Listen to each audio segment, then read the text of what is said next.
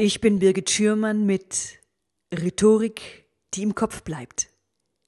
Dem Podcast für alle, die außergewöhnlich präsentieren wollen. Folge 22. Wie Sie Ihr Manuskript überflüssig machen und frei reden. Ja, liebe Hörer, heute möchte ich mich als erstes bedanken. Mein Podcast steht jetzt schon eine ganze Weile ganz vorn beim iTunes Podcast Ranking. Und ja, vielen, vielen Dank für, für die ganzen Klicks und vielen, vielen Dank auch für Ihr Interesse. Schauspieler werden oft gefragt, wie kannst du dir den ganzen Text merken? Und meine Antwort ist fast immer, ja, ähm, das frage ich mich auch. Denn ich gehöre leider zu denen, die sich Text nicht gut merken können. Also für mich ist das tatsächlich harte Arbeit. Schauspielern fällt das unterschiedlich schwer. Zum Auswendiglernen sind sie nicht mit mehr Talente geboren als andere. Und wenn es ihnen leicht fällt, ja, dann haben sie Glück gehabt. Denn am Theater sollte man zum Probenbeginn seinen Text können. Und dann hat man sechs Wochen Zeit, ihn zu bearbeiten, ihn zu proben und ihn sich in den unterschiedlichsten Situationen vorzustellen. Und nach sechs Wochen kommt er dann einigermaßen glaubhaft rüber, er klingt natürlich und lebendig. Viele Redner lernen ihren Vortrag auswendig. Und wenn sie ihn dann vortragen, dann hört sich das merkwürdig an. Ja, die Betonungen klingen eigenartig und es werden die falschen Worte betont. Oder es werden überhaupt keine Worte betont, das, dann klingt das ganz eintönig und die Pausen sitzen an unpassenden Stellen. Tja, und da stellt sich die Frage, warum ist das so? Ja, einerseits schreiben wir anders, als wir reden. Und andererseits kostet es auch eine ganze Menge Arbeit, um gelernte Texte halbwegs natürlich über seine Lippen zu bringen. Ja, und natürlich hat nicht jeder sechs Wochen Zeit, um seinen Text durchzukneten und, und um ihn dann lebendig werden zu lassen. Ja, zum Beispiel Schauspieler, die unterfüttern ihre Texte mit Bildern. Sie stellen sich eine Situation vor, in der sie sich befinden und dementsprechend wird dann auch der Text gesprochen und, und Gefühle wie, wie Wut oder wie, wie Trauer, wie Humor werden über die Sprache transportiert. Ja, und dieser Untertext, der fehlt aber ähm, beim auswendig gelernten Texten, die einfach so runtergesprochen werden. Und daher kommt er dann zuweilen auch eintönig rüber. Die Lösung ist freisprechen.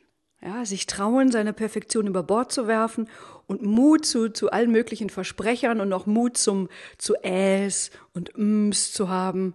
Und ja, der Lohn ist dann eine, eine natürliche und eine lebendige und auch eine, eine spannende Sprache. Heute stelle ich Ihnen eine einfache, aber effiziente Merktechnik meines großartigen Kollegen Michael Rossier vor, mit der er seine freien Reden strukturiert. Und er nennt sie das System der Sterne. Das ist, ja, das ist Mindmapping im Kopf. Und die geht folgendermaßen. Fassen Sie Ihre Inhalte zu Themenblöcken zusammen. Und jedes Ihrer Themen stellen Sie durch einen Stern dar. Und seine Strahlen sind die verschiedenen Unterthemen. Und ein Stern, der hat dann vielleicht sechs bis acht Strahlen, zu dem sie dann jeweils zwei bis drei Sätze sagen. So machen wir das auch in unserem Alltag. Also nehmen wir mal an, Sie haben eine saftige Gehaltserhöhung bekommen. Und Sie kommen nach Hause und was erzählen Sie als erstes? Wie hoch der Betrag war. Und dann erst erzählen sie, welche Argumente sie gebracht haben und was ihr Chef geantwortet hat und wie sie es geschafft haben, ihre Forderungen durchzusetzen. Sie nutzen da keine herkömmliche Reihenfolge. Für sie ist das Spannendste, äh, das Spannendste erzählen sie zuerst und sie beginnen nicht damit, dass sie sagen, ja, ich habe erst vor der Tür meines Chefs gesessen, ähm, habe eine halbe Stunde warten müssen, dann habe ich, bin ich ganz kleinlaut ins Büro gegangen, dann habe ich gesagt, ich möchte gerne mehr Geld, Chef, und er hat dann gesagt, na, Frau Schirmann, was denken Sie sich denn dabei? Und dann habe ich, nein, Sie variieren je nach Situation und Zielgruppe die Reihenfolge. Und natürlich fangen Sie auch mit dem Spannendsten an. Und ihrer Oma erzählen sie die Geschichte anders als einem verhassten Kollegen, bei dem sie auftrumpfen wollen. So hier wäre die Gehaltsverhandlung der Stern. Der Betrag wäre Strahl 1, Ihre Argumente wären Strahl 2, die Argumente Ihres Chefs Strahl 3, Ihre Wartezeit vor der Bürotür des Chefs Strahl 4, Ihr Glücksgefühl im Anschluss Strahl 5 und Ihr stolzer Anruf zu Hause Strahl 6. In unserem Alltag erzählen wir das Wichtigste zuerst. Wir fallen dann sozusagen mit der Tür ins Haus. Und erst dann erzählen wir unsere Nebenschauplätze. Ja, wir, erzählen in unserem Alltag in Sternen. Und wenn wir dann mal einen Strahl unserer Sterne vergessen, ja, das ist völlig okay. Und das Gleiche gilt auch für unsere freie Rede. Und wenn Sie Ihre freie Rede beginnen, dann beginnen Sie mit Ihrem, am besten mit Ihrem Lieblingsthema, ein Thema, über das Sie gerne reden und in dem Sie sich sicher fühlen. Und dann erinnern Sie sich an das Bild Ihrer Sterne und arbeiten diese Sterne in den unterschiedlichsten Reihenfolgen ab. Und zwar jeweils passend zu Ihrer jeweiligen Situation und auch passend zu Ihrer jeweiligen Zielgruppe. Die Sachinformationen und schwierige Passagen schreiben Sie auf einen Stichwortzettel. Und komplizierte Namen können Sie mit einem Bindestrich aufschreiben oder so, wie man den Namen ausspricht. Und dann, dann nehmen Sie den Zettel mit, nur zu Ihrer Sicherheit. Meist guckt man dann sowieso nicht drauf. Für meinen nächsten Podcast habe ich ein Mitglied des Bundestages gewinnen können. Und ich freue mich sehr über sein Interesse, sich in meinem Podcast interviewen zu lassen und mich auch in den Bundestag einzuladen. Es ist Roderich Kiesewetter. Und ich habe mir Videos mit Reden von ihm angesehen und ich bin sehr beeindruckt, wie er von seinem Platz im Bundestag aufsteht und völlig ohne Manuskript und ohne Stichwortzettel zum Rednerpult geht und dort völlig frei und ohne Versprecher und ohne Äs und Ms seine Reden hält.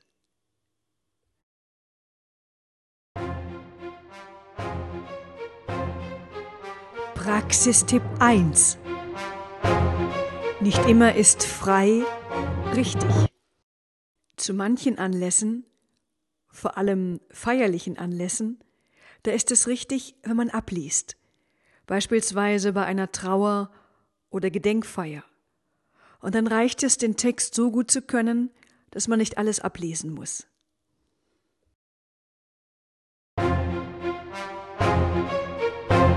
Praxistipp 2. Formen Sie Sterne. Fassen Sie Ihre Inhalte zu Themenblöcken zusammen. Und daraus formen Sie Sterne. Und jeder Strahl Ihres Sterns ist ein Gedanke zum Thema, sozusagen eine Mindmap im Kopf. Und dann suchen Sie einen Knotenpunkt heraus, bei dem Sie sich besonders sicher fühlen und bei dem Sie anfangen.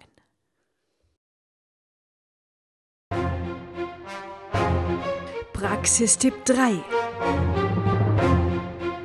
Beim Aufräumen üben. Gehen Sie in der Vorbereitung auf Ihre freie Rede immer wieder Teile Ihres Vortrages durch und tun Sie dabei etwas.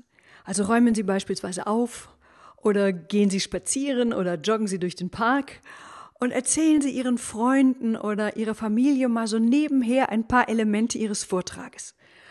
Ja, vielleicht beim Essen und wenn Sie Kinder haben, Kinder sind gute Kritiker. Laden Sie Ihre Kinder ein und wenn die sagen, ja, das war gar nicht so schlecht, ja, dann können Sie ganz beruhigt in Ihre nächste Rede starten.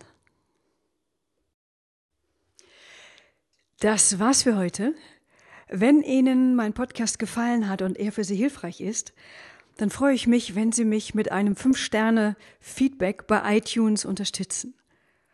Und wenn Sie zu dem Thema mehr wissen wollen, Vielleicht wollen Sie weitere Informationen oder dazugehörige Links oder vielleicht wollen Sie auch den Podcast einfach in Ruhe noch einmal durchlesen.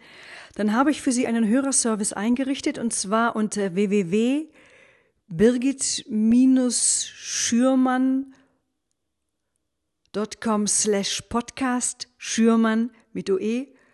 Dort können Sie sich für meinen Hörerservice eintragen. Tschüss, bis zum nächsten Mal. Ich freue mich auf Sie. Ihre Birgit Schürmann.